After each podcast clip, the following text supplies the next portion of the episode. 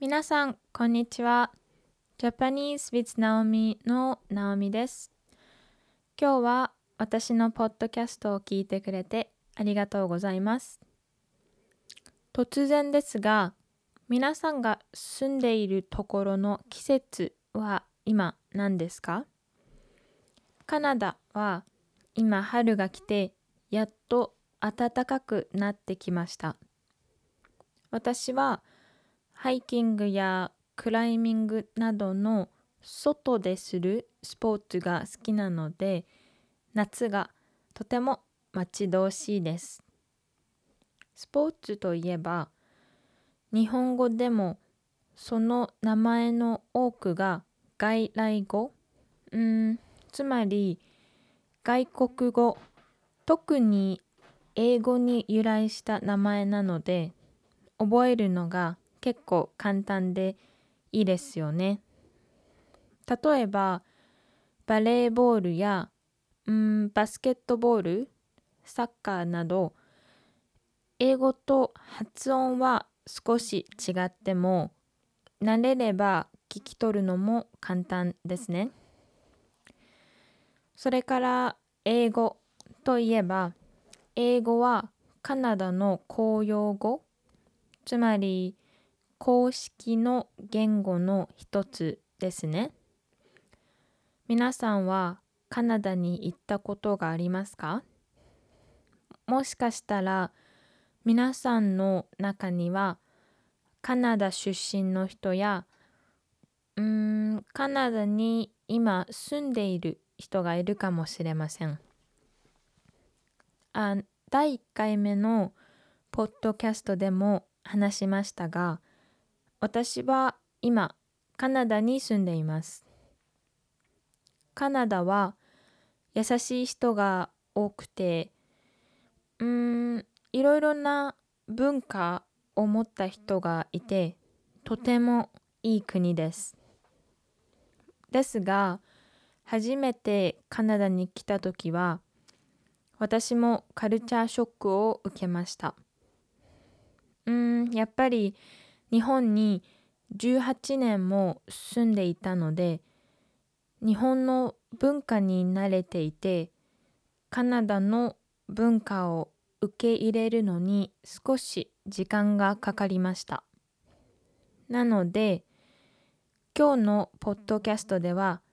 私が感じた日本とカナダの文化の違いについて話したいと思います。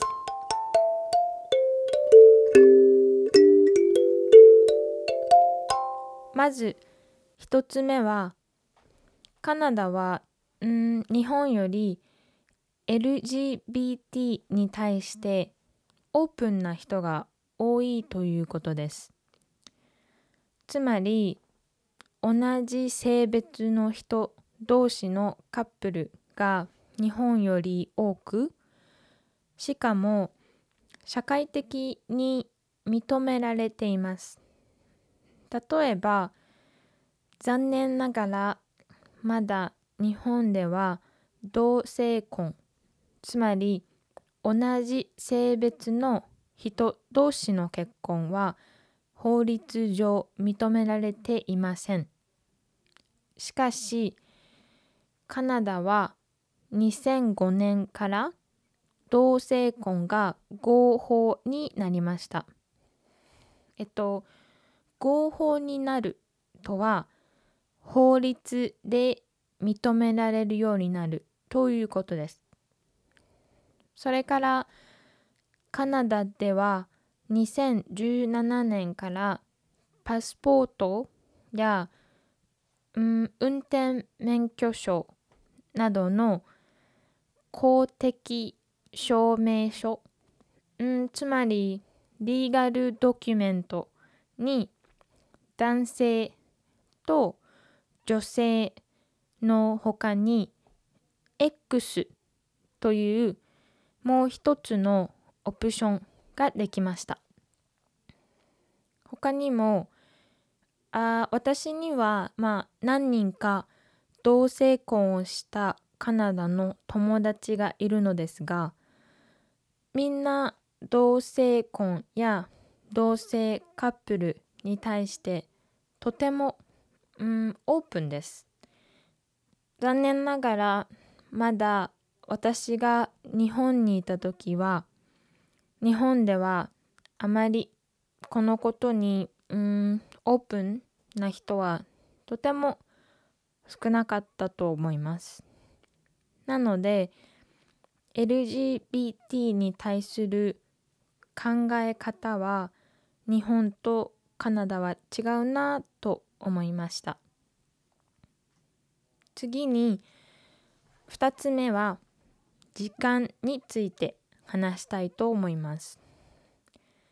皆さんも知っていると思いますが日本は電車やバスなどが時間通りに来ます。特に東京の電車はうん5分ごとに次の電車が来るのに時刻表があります。しかも電車が少しでも遅れると駅と電車の中でアナウンスがあります。例えば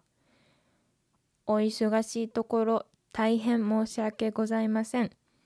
この電車は予定より3分遅れています。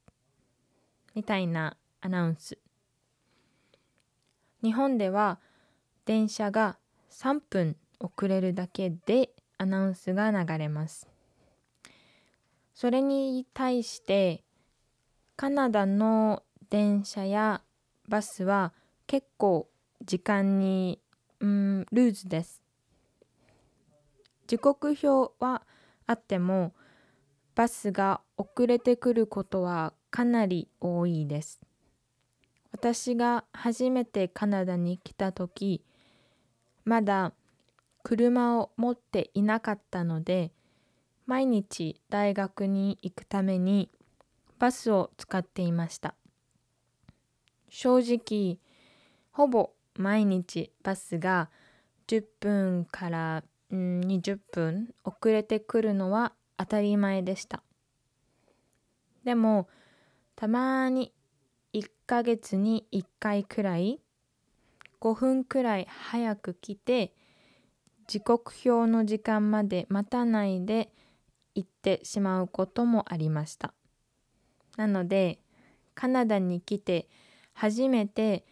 日本の電車やバスが時間通りに来るのはすごいことなんだと気がつきました。3つ目の違いはバレンタインです。皆さんもバレンタインは知っていますね。バレンタインデーは毎年2月14日です。みなでも皆さんは知っていましたか？日本とカナダのバレンタインデーの、うん、お祝いの仕方は全く違うんです。まずカナダでは他の多くの国と同じで子どもたちはバレンタインカードやうんチョコレートをクラスのみんなにあげます。でカップルはお互いにプレゼント特にチョコレートを交換するか男性が女性にプレゼントをあげるかです。うんまあどちらかというと彼氏や旦那さんが彼女や奥さんのために何かする日がバレンタインデーです。ですがそれとは反対で日本ではバレンタインデーは女性が男性にチョコレートをあげる日なんです。2月14日は女性が男性に愛を伝える日で日本では他にホワイトデーという日があります。ホワイトデーは3月14日で男性がバレンタインデーにチョコレートをくれた女性にお返しをする日です。つまりカナダと日本のバレンタインのシステムは真逆真逆なんです。なので私が初めてカナダに来た時バレンタインデーにチョコレートをもらえてとってもいいシステムだなと思いました。次に4つ目は日本とカナダのレストランについてです。まず日本にはチップのシステムはありません。つまりレストランなどで食べた後テーブルなどにチップのお金は置きません。しかし、カナダではチップを払うのはマナーです。だいたい、うん、合計金額の15から20%をチップとしてテーブルに置いたりまたはカードで払うときはそのマシーンにチップを払うオプションがあります。それから日本ではほとんどのレストランのテーブルに小さいベルがあって店員さんつまりお店の人を呼ぶときにそのベルを押します。例えば、レストランで何を注文するか決まって、そのベルを押すと店員さんがテーブルに来ます。他にももっと水が欲しい時などそのベルを押して店員さんを呼びます。しかしカナダのレストランにはそのベルはありません。なので注文が決まったら店員さんがテーブルに来るのを待つか手を挙げて店員さんを呼びます。まあでもカナダのレストランの店員さんはよくテーブルに来て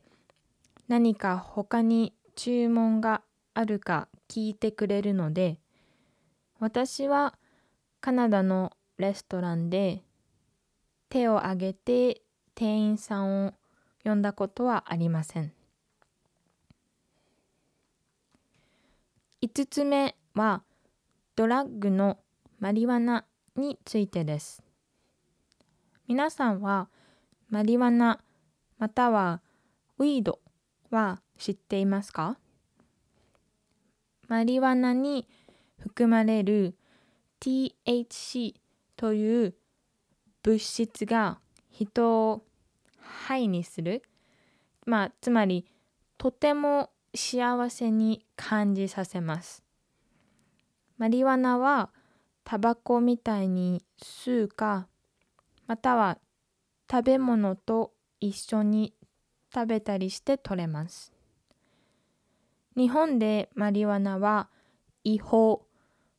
つまり使うことが許されていません。なので、日本でマリワナを持っていたり使ったりすると警察に捕まります。しかし、カナダでは2018年にマリワナは合法になりました。つまり2018年からカナダではマリワナを使っていいということです。日本ではマリワナはとても危険で絶対に使ってはいけないものと思われています。しかしカナダではうんワインやビールと同じで娯楽つまりレクリエーションとしてマリワナは使われています。私自身もたまにカナダでマリワナは使いますがなんとなくお酒で酔っ払うのと似ていて全く危ないものではないと思います。まあお酒と同じでルールを守って使えば大丈夫ということです。最後に日本人とカナダ人の性格の違いについて話したいと思います。日本人はシャイな人が多いと思います。仲良くなるまであまり自分のことについては話さない人が多いと思います。あとはお店などでも店員さんとあまり会話をしたりはしません。しかしカナダの人は初めて会った人でも結構話をしたりあとはバスや電車で隣の席の人とたくさん話したりします。例えば私もカナダでバスを使っていた頃はよく隣の席に座った全く知らない人に話しかけられたりしました。なのでカナダには結構オープンでフレンドリーな人が多いです。それからカナダでは結構プライベートな話もあまり仲良くない人ともします。日本人だと家族や親友親友つまりとても仲が良い友達にしか言わないようなこともカナダだと結構オープンに話す人がいます。なので日本人は結構シャイでカナダ人は結構フレンドリーだと私は思いました。まああくまで私が感じた違いなので日本人もカナダ人も全員がこのような正確なわけではありません。日本人の中にもオープンでこうフレンドリーな人も多くいますしカナダ人でも静かでシャイな人もいます。私の夫もカナダ出身ですがどちらかというとシャイで物静かな人です。それでは最後に今日の質問です。今日のポッドキャストのテーマは文化ということなので日本の文化についての質問です。あなたが一番興味がある日本の文化は何ですか？例えば日本の食文化つまり食べ物についてのついて興味がある人はなんでそれに興味があるのか？また特に何が好きなのか、まあ、例えば寿司とかラーメンとかを日本語で書いてみてください。私は皆さんがどんな日本の文化を好きなのか気になるのでぜひこの質問の回答つまり答えを私の E メールまで送ってください皆さんのいろいろな答えを読むのが楽しみですそれでは皆さん第2回目のポッドキャストはここで終わりです。どうでしたか？日本とカナダの文化の違いについて学べましたか？今日話したことはあくまでも私が見つけたことのほんの一部なので他にもたくさん違いはあります。しかも違いというだけでどちらの方がいいとか悪いとかではありません。あくまで2つの文化の違いです。よしあしではありません。私は日本もカナダもどっちも好きです。なのでチャンスがあったら日本とカナダ両方の国に行ってみてください。